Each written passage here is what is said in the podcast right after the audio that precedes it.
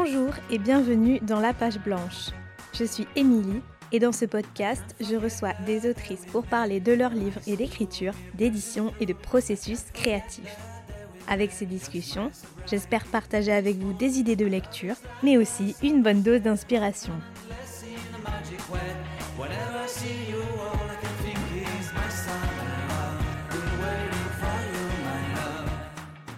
Aujourd'hui, j'ai le plaisir de recevoir Anne-Sophie Bram pour parler de son roman Que rien ne tremble. Un livre qui parle de maternité, un roman troublant teinté d'ombre et de colère, impossible à lâcher une fois la lecture entamée. On est emporté par la tornade que vit son héroïne, une mère fissurée qui lutte entre son désir de bien faire et l'âpreté de la réalité quotidienne. C'est un livre marquant à bien des égards, à l'image du parcours atypique de son autrice, qui avec ce quatrième livre affirme avec force son talent et l'urgence perpétuelle d'écrire. Dans cet épisode, on évoque d'abord le motif de la faille comme métaphore de la maternité et de ses injonctions, entre fantasme et déception, de la volonté d'être une bonne mère et de la trace que l'on laisse derrière nous. On parle également des conditions matérielles et psychologiques nécessaires pour écrire, du syndrome de l'imposteur et des réseaux sociaux comme moteur pour penser différemment son écriture. J'espère de tout cœur que cet épisode vous plaira. Je n'en dis pas plus et je laisse tout de suite place à ma discussion avec Anne-Sophie Bram. Bonjour Anne-Sophie. Bonjour Émilie. Merci beaucoup d'avoir accepté mon invitation dans la page blanche. Je suis très très heureuse euh, de te recevoir pour qu'on puisse euh, parler de ton roman Que rien ne tremble qui est paru euh, au mois d'avril chez Fayard. Alors, pour commencer, j'aimerais savoir si ce très beau titre, Que rien ne tremble, c'était ton titre de départ. Est-ce que euh, c'était ton titre de travail ou est-ce que tu l'as trouvé plus tard? Euh, Comment est-ce que tu as euh, envisagé le choix de ce titre? Alors, le titre, il est venu vraiment après la rédaction du livre. Enfin, au départ, j'avais pensé à une colère. Voilà, enfin c'était un titre provisoire parce que c'est pas un titre terrible, mais quand j'ai quand j'ai lancé le projet pour pour auprès de mon éditrice.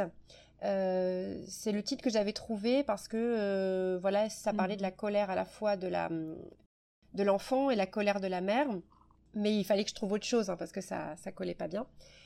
Et, euh, et j'arrive à la fin du livre et j'avais toujours pas de, de, titre et je savais qu'il fallait que je travaille, que je trouve un titre en rapport avec la faille qui est vraiment le leitmotiv mm. du, du livre. Donc j'ai essayé plusieurs choses. Et alors, comment ça m'est venu ce titre Je je, saurais plus exactement te dire, mais euh, mais une fois que je l'ai trouvé, c'était une évidence et c'est comme une injonction, une oui comme une injonction, euh, comme ça serait comme un mot d'ordre que se donne euh, l'héroïne Sylvia, donc la mère la mère de Colombe, cette mère qui veut toujours que tout soit parfait, que tout soit impeccable et donc que rien ne tremble. Et sauf que bien sûr, ça va trembler. Évidemment. Mais c'est intéressant que mmh, le mot qui soit venu à l'esprit en premier, ce soit la colère, puisqu'effectivement, c'est mmh, la thématique principale qui ressort du livre, en tout cas l'émotion principale qui ressort du livre. Et tu parlais aussi de faille, et c'est vrai qu'on a ce, mmh, fil rouge, ce, ce thème de la faille, de la fissure qui revient tout le temps dans le livre, qui jalonne le texte du début à la fin, et qui se traduit sous différentes formes. Ça va être des malaises, des vertiges, des, sentiments de, brisure ou de, malaise diffus, et qui vont faire vaciller euh, Sylvia. Et tout commence le jour des 20 ans de Colombe, euh, journée qui a été préparée, millimétrée, euh, orchestrée au cordeau pour que tout soit absolument parfait. Et dès le matin, Sylvia voit ou a l'impression de voir cette petite fêlure sur la crédence du salon. Et c'est à partir de ce moment-là où tout va sembler être sur le point de craquer. Qu'est-ce qui t'a intéressé dans cette euh, image, dans cette idée très très concrète de la fissure, de la faille? Alors c'est une image que, euh, qui m'intéresse beaucoup et je crois que je l'avais déjà euh, utilisée dans mon précédent roman Notre vie antérieure. Là encore, pourquoi j'ai cette image en tête, je ne saurais pas vraiment la dire. Je l'ai depuis longtemps. Elle doit peut-être venir de, Virginia Woolf. Il doit sûrement y avoir euh, des failles aussi dans, les romans de Virginia Woolf euh, que, j'aime beaucoup. Et alors, euh, pour que rien ne tremble, elle n'est pas forcément venue tout de suite, cette image de la faille. En tout cas, elle est venue d'abord comme une métaphore. comme une métaphore hein, vraiment mm. intérieure hein, de, la, de la mère, euh, tout simplement, qui craque, hein, qui, euh, qui, qui, voit tout son idéal se, se, se fissurer, se morceler. Euh, c'était vraiment ça, cette image de départ. Et après, alors, je, si je veux expliquer un peu plus cette histoire de la faille, il faudrait que je raconte davantage la fin, puisque il y a en fait dans le livre une interrogation sur le rêve et la réalité. Donc euh, c'est vrai qu'après coup, euh, j'ai utilisé le motif de la faille concrète, euh, donc à travers voilà la fissure sur la crédence, à travers aussi parce que l'héroïne vient d'une ville qui s'appelle Auboué en Lorraine. Et cette ville, hein, ça c'est la réalité, elle est, elle est, elle subit des, affaissements miniers hein, depuis plusieurs décennies. Donc il y a des maisons qui sont fissurées, quoi. Voilà. Donc j'ai exploité cette image de la faille, mais cette fois concrètement pour, préparer un peu le lecteur, on va dire, à, la fin du livre, et que je veux pas dévoiler. Oui, je pense que vraiment c'est très important de garder cette fin, de garder tout son suspense en fait, parce que c'est aussi ce qui fait toute la saveur de la lecture.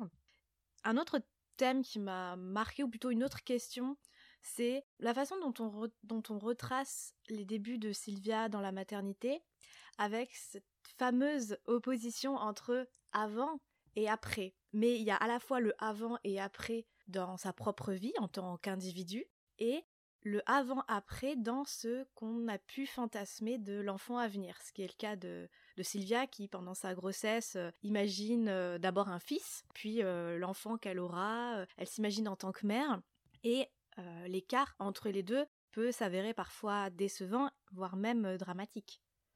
Oui, tout à fait. Bah, Sylvia, alors déjà, c'était pas évident pour elle. Enfin, la maternité n'était pas quelque chose d'évident puisque elle est au départ, voilà, elle est doctorante, euh, elle prépare sa thèse et euh, euh, elle est célibataire et puis elle est, elle est bien dans son petit monde. Et puis lorsqu'elle rencontre Antoine, elle, ça vient très vite comme une évidence et pour elle, la maternité, c'est ce qui va la rendre forte finalement. C'est ce qui va lui permettre de, s'ancrer dans, dans, ce monde qui, qui, lui fait un petit peu peur. Et pendant sa grossesse, effectivement, elle idéalise, elle idéalise la maternité, elle idéalise son enfant, elle l'imagine d'abord comme un, comme un petit garçon. Il faut savoir aussi que, donc, euh, que Antoine, son mari, il a déjà deux filles, Rose et Adèle, que j'ai euh, que j'ai un peu imaginé comme des petites filles euh, modèles. Et quand Sylvia apprend qu'elle attend une petite fille, tout de suite elle se, elle se, elle se dit mais jamais ma fille n'arrivera à la hauteur de ces, de ces deux de ces deux filles, de mes deux belles filles. Et donc petit à petit, au fur et à mesure de sa de sa grossesse, elle sent que euh, elle a l'intuition que, que, que, la réalité va la, va la rattraper, que, que ça va s'effondrer, qu'en fait. Voilà. Et, mais elle, elle persiste malgré tout dans cette, euh, dans cette volonté de, de, perfection et, et, c'est ça qui va l'amener au, à l'effondrement, quoi. Oui, parce qu'en fait, euh, à la base, elle se pose quand même cette question qui, je pense, est une question universelle, à savoir comment être une bonne mère et même peut-être qu'est-ce qu'être une bonne mère tout simplement. Et c'est une question qu'elle se pose tout le temps, qu'on se pose tout le temps dès la naissance, voire même avant. Parce que je disais tout à l'heure qu'elle fantasmait l'enfant qu'elle allait avoir, mais elle se fantasme aussi en tant que mère et elle aspire à être une mère réussie. Et je trouve ça très fort, très fou qu'on puisse, malgré nous, finalement, accoler cet adjectif-là de réussite, de perfection à la maternité. Alors ça, c'est, ça m'est venu de tout simplement d'un slogan pour, euh, pour une marque de, de, un magasin de puériculture. Je ne citerai pas cette marque, mais il y a quelques années, bah d'ailleurs à la naissance de ma fille, voilà, il y avait des, panneaux publicitaires avec euh, avec un, un bébé euh, magnifique posé dans un décor pastel. Et puis le slogan c'était réussir votre enfant. Voilà. Je crois que ça a fait polémique et qu'ensuite ça, ça a été ça a disparu. Mais, euh, mais ça m'avait interpellée, je trouvais ça atroce, et en même temps, ça m'a interrogée vraiment sur, euh, sur moi. Je me suis dit, mais en fait, euh, je suis là-dedans aussi, je suis dans la compétition. Pourquoi je fais tout ça? Pourquoi je lis tous ces livres sur la maternité, sur le développement de l'enfant? Mm. Pourquoi j'achète tous ces, tous ces bidules? Pourquoi je veux à tout prix que sa chambre soit, soit la plus belle possible? Qu'est-ce que je cherche en fait? Est-ce que c'est vraiment par amour euh, euh, Ou est-ce qu'il n'y a pas euh, déjà cette notion de, ouais, de compétition, de réussite, de performance? Et, ça, c'est quelque chose que j'ai que j'ai encore maintenant. Voilà, ma fille, elle a 9 ans et, je me pose encore la question. voilà, elle fait de la musique. Est-ce que est-ce que est-ce que bon, c'est quelque chose qu'elle a choisi de faire, mais je me pose la question est-ce qu'il n'y a pas en moi encore cette idée, cette image d'enfant réussi, de mère réussie. Je pense que c'est une image que qu'on nous impose en fait. Euh, c'est vraiment aussi une, euh, une, injonction très forte de la part de la société dont on a plus ou moins conscience. Et même quand on en a conscience, c'est extrêmement difficile euh, de s'en défaire. Et c'est pour ça que la chute, quand, il y a une chute, elle, est d'autant plus, plus forte et c'est d'autant plus dur de s'en relever. Et c'est dur de ne pas en faire une, une affaire personnelle. Oui, en fait, c'est ça. C'est-à-dire que euh, je pense que euh, ce n'est pas qu'une affaire personnelle. Je pense que c'est effectivement un problème systémique.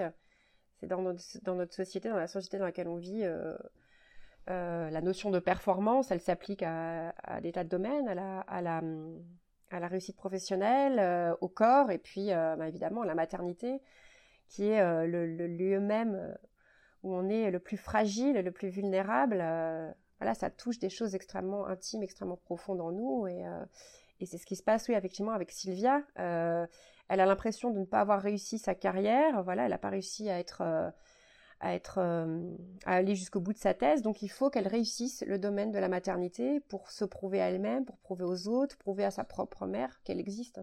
C'est une illusion, voilà. Et le motif de la faille, pour revenir au motif de la faille, voilà, c'est ça qui va matérialiser de, à travers euh, voilà cette métaphore, cette, euh, cette illusion qui se, qui se morcelle, ouais. Et euh, de l'idée de fantasme et de perfection jusqu'à le développement des failles, ça hum, donne un vrai sentiment d'oppression et de trouble à la lecture. Le genre de trouble qui m'a rappelé un petit peu l'atmosphère des romans de Laura Kaczynski, un sentiment de malaise un peu euh, diffus qui monte, qui monte, qu'on a du mal à cerner et, qui, oppresse le lecteur vraiment.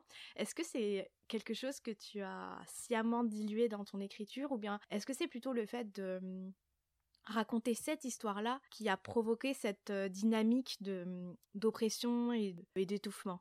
Bah, je pense que c'est un peu les deux. C'est sûr que c'est sûr que j'avais besoin d'exprimer euh, des sentiments très intimes, hein, des choses que j'avais que j'avais moi-même vécues. Donc c'est sûr que bien sûr, ça je vais pas le cacher, il y a des il y a, il y a vraiment une, grande part de de vécu dans cette histoire.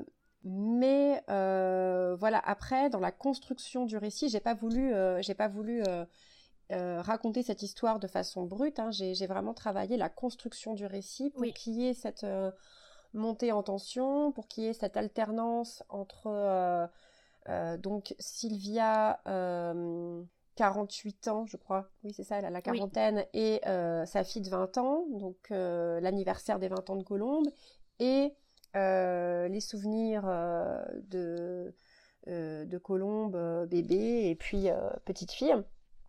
Donc j'ai essayé de, travailler ça effectivement pour créer le trouble c'est quelque chose que j'ai travaillé aussi beaucoup avec mon, éditrice, euh, mais, euh, mais ça n'a pas été facile. Hein. Ça, j'aimerais que j'avoue que trouver la part des choses entre ce qu'on a envie d'exprimer, ce, qui est, très profond, ce qu'on a envie de, cracher presque, et le travail de, de construction qui demande un certain recul, voilà, ça n'a pas été évident. Oui. c'est ce que je me disais, puisque comme tu dis, tu as une, une double narration avec la première personne d'un côté, la troisième personne de l'autre. Le personnage principal a deux moments différents de sa vie, une, action qui se déroule sur une seule journée et de l'autre le parcours de tous les souvenirs euh, depuis euh, le début de, la maternité. Donc il y a une construction très, euh, très spécifique. Comment est-ce que tu as construit le récit? Eh ben écoute, j'ai tout de suite, tout de suite, mais euh, dès, euh, dès le début, euh, eu en tête cette construction, cette alternance. donc j'ai écrit, j'ai écrit l'histoire comme ça, mmh. en suivant l'ordre, c'est-à-dire j'ai moi-même alterné. j'ai pas écrit par exemple tous les passages de l'anniversaire, puis les souvenirs. J'ai écrit voilà comme le livre se, se lit, mais j'ai dû réécrire Euh, c'est-à-dire qu'au départ, j'avais tout écrit à la première personne. Voilà. Et euh, justement, c'est c'est mon éditrice qui, enfin, avec laquelle j'ai beaucoup discuté, qui, qui m'a fait beaucoup réfléchir. Et je me suis dit, bah tiens, pour marquer davantage la, rupture, la prise de distance, il faudrait que je, réécrive les passages de l'anniversaire à la troisième personne. Mais sinon, non, j'ai tout de suite eu cette, euh, cette idée d'alternance en fait. Je crois que j'avais vraiment besoin justement pour mettre de la distance avec mon propre mm, mm. vécu, euh, de trouver une construction, euh, pas seulement des personnages de fiction, ça c'est une chose, mais surtout de trouver une construction qui me permette de mettre de la distance avec mon propre vécu. Je, ne voulais pas faire un simple témoignage, moi, Anne-Sophie Bram, mère à la dérive. je, je, voulais, je voulais en faire un vrai roman, voilà. Dans un de tes posts Instagram, tu, enfin dans plusieurs même, tu parles souvent de hum, l'urgence d'écrire et euh, l'urgence qui a été à l'origine de, hum, de l'écriture de ce livre-là en particulier. Donc, est-ce que tu pourrais nous raconter justement ce moment où tu as ressenti l'urgence d'écrire Que rien ne tremble et comment ça s'est passé pour toi? Alors, euh, c'était en 2017, donc je venais d'accoucher de ma deuxième fille comme Sylvia, euh, j'étais isolée dans un village alsacien, euh, j'avais pas d'amis, j'étais, j'avais suivi mon mari pour, euh, suite à une mutation professionnelle, donc je me sentais assez isolée. Et j'avais ma fille de, 4 ans qui a toujours eu un très très fort caractère comme Colombe, qui, qui a une période aussi un peu difficile à ce moment-là avec beaucoup de, beaucoup de crises. Et hum, voilà, moi-même, j'ai eu des moments où j'ai cru que j'allais partir en vrille, où j'ai senti vraiment l'épuisement du postpartum. Euh, voilà, pas dormir, euh, toute la pression, euh, la solitude. Hein, on dit toujours qu'il faut un village pour, pour élever un enfant. Bah, moi, j'étais dans un village où je connaissais personne, donc voilà. Et, et voilà, et je me suis vue. Enfin, il y a eu des moments où je me suis vue. J'ai vu, j'ai entrevu cette possibilité en fait de partir en vrille et de faire du mal à mon enfant. J'ai cru vraiment à un certain moment que j'allais euh, que j'allais faire du mal euh, à ma fille de 4 ans. Et euh, ça m'a fait très peur. Et je me suis dit, bah, là, il faut que tu, tu fasses quelque chose. Alors, j'ai pensé bien sûr à l'écriture. Enfin, je veux dire, c'est un mécanisme de survie chez moi c'est pas la première fois que je vis des situations euh, euh, où, je me sens prisonnière de quelque chose et où euh, c'est l'écriture qui me permet de, bah, voilà, de, de, de, reprendre, de, retrouver mes repères. Et, et voilà, et c'est arrivé vraiment de façon très fulgurante. Je m'en souviens très bien. J'étais sur la route, un feu rouge. Je me souviens très bien de la rue dans laquelle j'étais. Il y avait mon bébé dans, son cosy. Et puis, et puis j'ai eu cette image, cette, cette, histoire en fait. Voilà, l'histoire de cette maman qui, euh, qui a eu un accident avec son enfant. Et, euh, et tout de suite après, j'ai imaginé, euh, voilà, 16 ans plus tard, l'anniversaire des 20 ans. Parce que je me suis toujours posé la question, voilà, quelle trace on laisse de ça à son, à son enfant? Voilà, quand une mère part à la dérive, quand elle va mal, quel va être l'impact sur son enfant Je pense que c'est une question qu'on s'est toutes posées, quoi. Donc, euh, donc c'était ça qui m'intéressait. Et euh, pour répondre à cette euh, urgence d'écriture, comment tu as hum, géré avec cette petite fille de 4 ans et un petit bébé en plus? Ça, évidemment, c'est une grande question aussi. Alors oui, bah, j'ai pas, j'ai pas, j'ai pas réussi à, j'ai pas réussi à trouver le temps tout de suite. Je pense que si j'avais eu le temps, je l'aurais écrit beaucoup plus vite. Mais d'abord, il a fallu réunir toutes les conditions. Donc, j'ai commencé à écrire. Euh, j'ai commencé à écrire euh, voilà une dizaine de pages, une quinzaine de pages. Et puis je me suis vite rendu compte que j'avais pas le temps, même en étant travaillant à temps partiel, euh, ben, je pouvais pas. Donc euh, j'ai fait des démarches. j'ai demandé une bourse au Centre national du livre. j'ai demandé aussi une avance à mon, éditrice. Comme ça, j'ai pu avoir un complément de salaire et j'ai pu faire garder mon bébé, enfin ma grande était à l'école et ma petite euh, était euh, à la crèche une journée de plus. Et donc euh, j'avais une journée et demie par semaine pour écrire. Voilà, en dehors de mon travail hein, d'enseignante. donc je me souviens, c'était le mardi après-midi et le jeudi toute la journée. Et j'avais voilà, j'avais une échéance, donc j'avais neuf mois pour l'écrire. C'est pas une blague. Hein. Ça a commencé voilà en septembre 2018 et jusqu'en juin-juillet. Et euh, donc voilà, il fallait que, il fallait que j'aille jusqu'au bout. Donc ça m'a pris, voilà, ça m'a pris presque trois ans pour, non, deux ans, deux bonnes années pour, pour aller au bout du projet, pour mettre le point final, parce qu'après il y a eu tout le travail de relecture, bien sûr. Comment tu procédais avant, puisque c'est loin d'être ton premier roman, et tu as commencé à écrire très jeune Est-ce que tu as toujours écrit avec ce sentiment d'urgence ou tu as traversé différentes phases dans ton rapport à l'écriture? Oui, alors c'est plutôt, c'est plutôt ça, j'ai traversé plusieurs phases. C'est vrai que le premier roman, donc j'avais, j'avais 16 ans, je l'ai écrit en deux mois, mais voilà, j'avais, comment dire, j'étais, bon, c'est vrai que j'étais au lycée, mais j'avais pas à me préoccuper de, faire les courses ou de gérer euh, quoi que ce soit. Hein. Je mettais les pieds sous la table et j'écrivais, euh, j'écrivais euh, dans tous les interstices possibles hein, de ma vie. Et puis, et puis après, ouais, ça c'est ça c'est un peu compliqué. mais il y a une autre chose aussi. Il n'y a pas que les conditions matérielles. Il y a aussi la, le syndrome de l'imposteur. Hein. Ce mmh fameux syndrome de l'imposteur. J'allais dire les conditions psychologiques qui, en fait, souvent, je pense, euh, jouent autant que les conditions matérielles. Exactement, ouais. C'est-à-dire que comme Respire a, eu euh, quand même pas mal de, succès, enfin, surtout... Euh, que le fait que j'étais jeune, je, je m'y attendais pas du tout, j'étais pas du tout préparée. Et après, on m'a tellement répété, ah oui, pour le deuxième, ça va être difficile, ça va être difficile que je ça m'a ça m'a paralysée. Donc effectivement, le deuxième, je l'ai écrit assez rapidement. Mais comme euh, comme il y a eu pas mal de mauvaises de mauvaises critiques, euh, ça m'a vraiment paralysée là pour le coup pendant quasiment euh, huit ans quoi. Pendant huit ans, j'ai pas écrit et je voulais, je, le disais même, hein, je, je n'écrirai plus, c'est terminé, c'était une passade de jeunesse, mais maintenant voilà, je fais mon métier de prof et ça a été aussi un long cheminement pour que je j'ose réécrire. Et aujourd'hui, comment tu gères? Est-ce que tu as encore ce, syndrome euh, de l'imposteur, de l'impostrice Est-ce que tu, euh, tu ressens encore les effets de cette euh, un peu traversée du désert pendant plusieurs années Ou maintenant tu commences un peu à, à en voir le bout?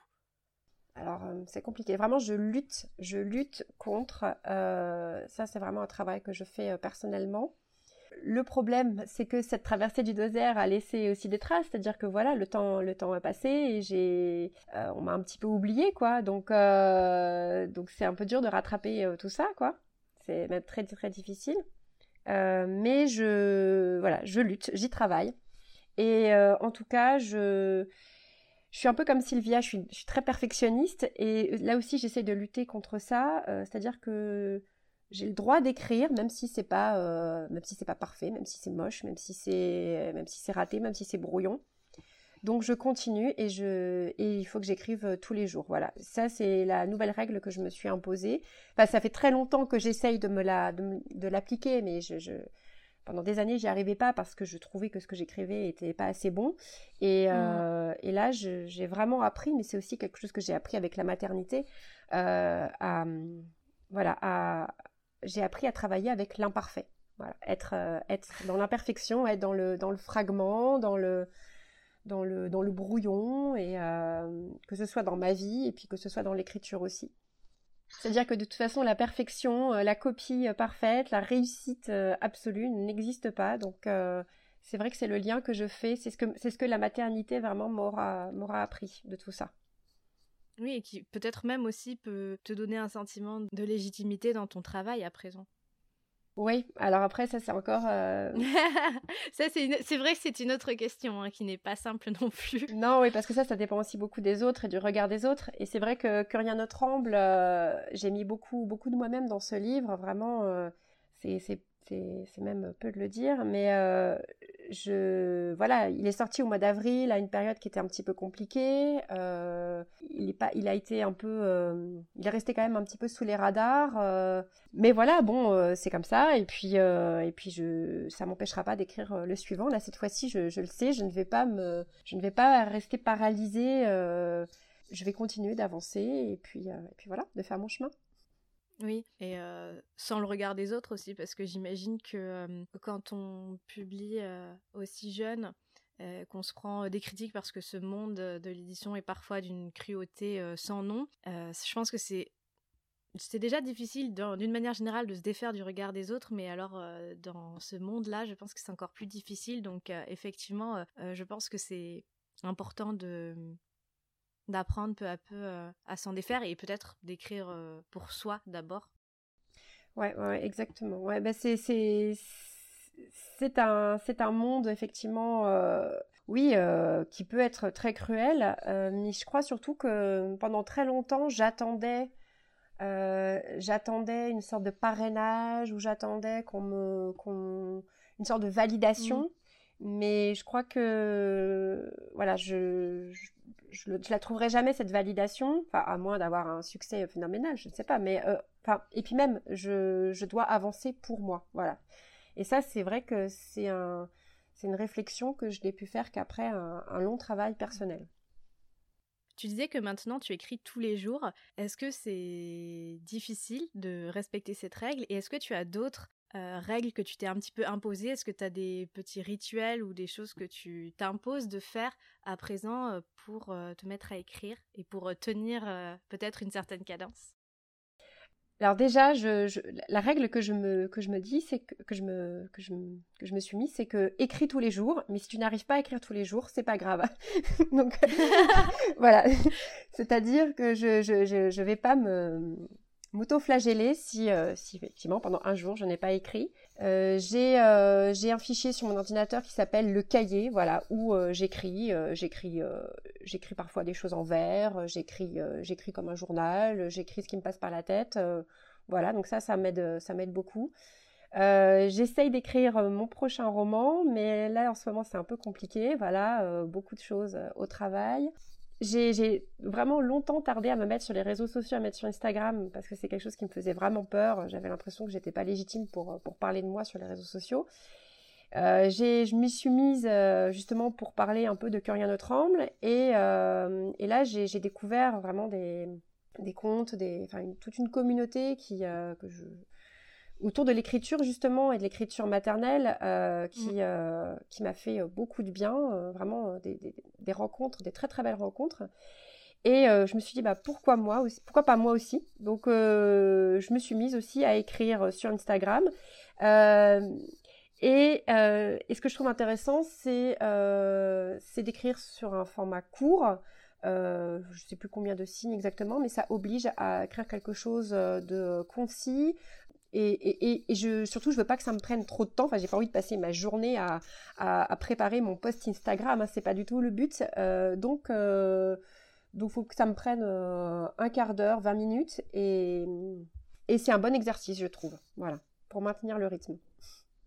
De ce que tu dis, j'ai l'impression que maintenant, tu as un rapport à l'écriture qui est plus fondé sur la bienveillance, ou en tout cas sur la recherche de la bienveillance envers toi-même.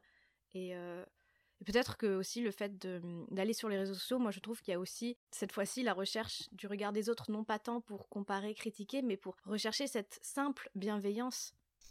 Euh, oui, oui, oui, c'est vrai. Et ça aussi, je, le reconnais parce que c'est quelque chose euh, que, c'est vraiment un, un domaine. Euh, j'avais, j'avais vraiment du mal à, avec, j'avais vraiment beaucoup de mal avec cette idée de m'exposer et euh, j'avais toujours peur qu'on me dise mais tu te la racontes, euh, tu, tu, te vantes, euh, tu fais ça juste pour, pour te faire mousser. Mm.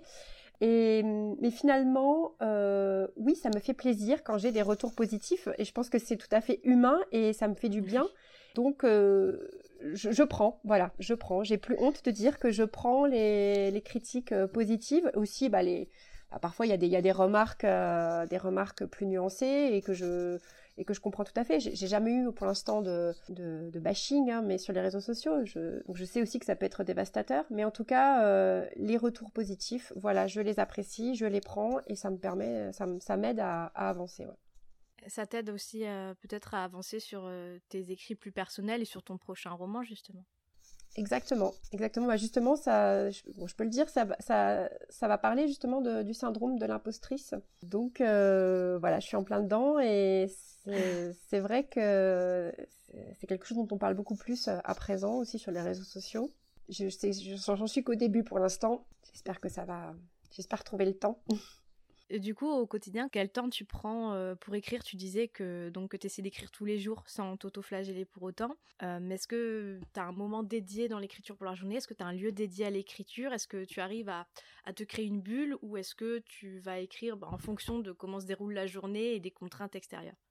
Alors j'essaye au maximum de me trouver une bulle les moments où je n'ai pas cours, où les filles sont à l'école. Mais je me suis rendu compte que effectivement ces moments devenaient rares parce qu'il y a toujours autre chose à faire de plus urgent.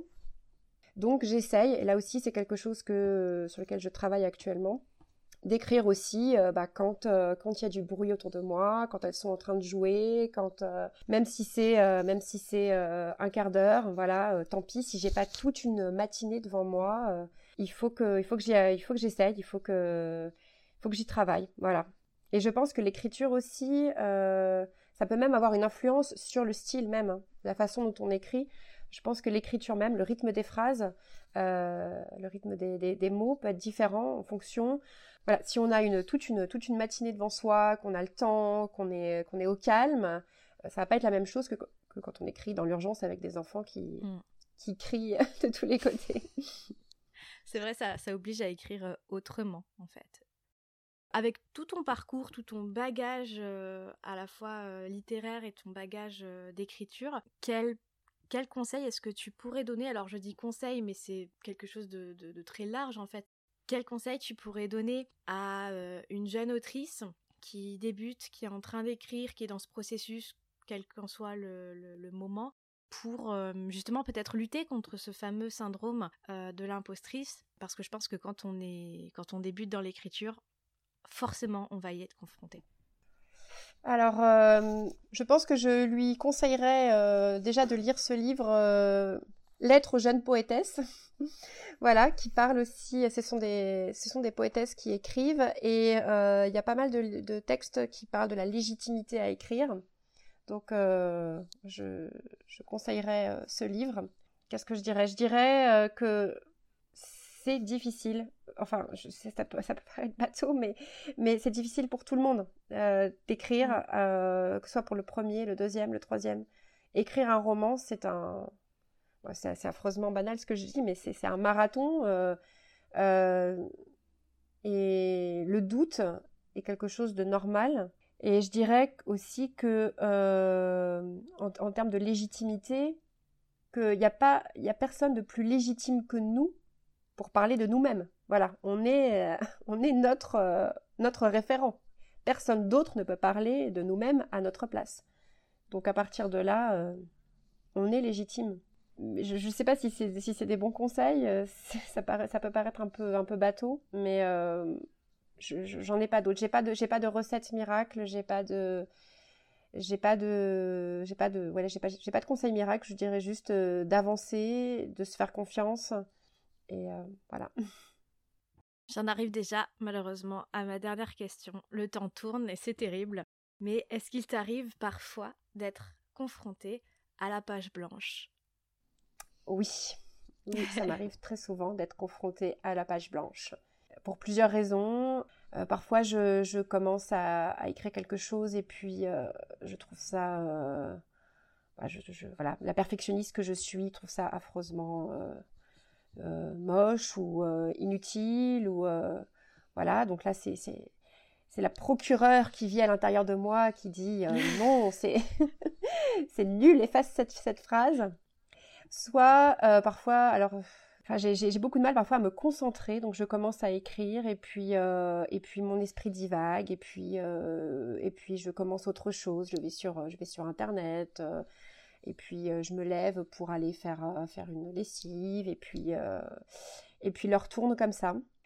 donc oui, ça m'arrive très très souvent d'être confrontée à la page blanche et je lutte pour, euh, encore une fois, c'est ce que je disais tout à l'heure, pour, euh, pour écrire malgré tout, même si cela ne me satisfait pas, euh, avoir quelque chose, quitte à ce que je, retravaille le lendemain, mais sortir quelque chose.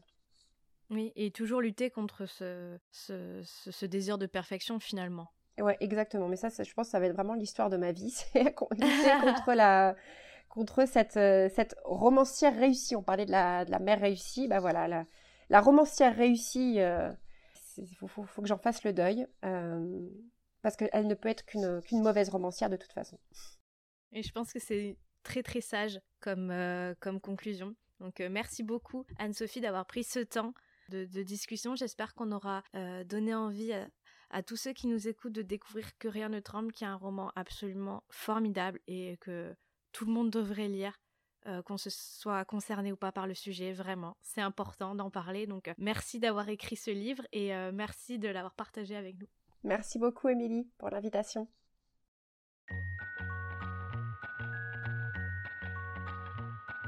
Merci d'avoir écouté cet épisode. Si cette conversation vous a plu, n'hésitez pas à vous abonner depuis votre plateforme d'écoute. Pour soutenir le podcast, vous pouvez lui laisser 5 étoiles depuis l'application Apple Podcast et mettre un petit commentaire. Quelques clics et quelques mots suffisent pour permettre à d'autres personnes de découvrir le podcast. Merci beaucoup pour votre soutien et votre fidélité. Je vous dis à très vite pour un nouvel épisode de La Page Blanche.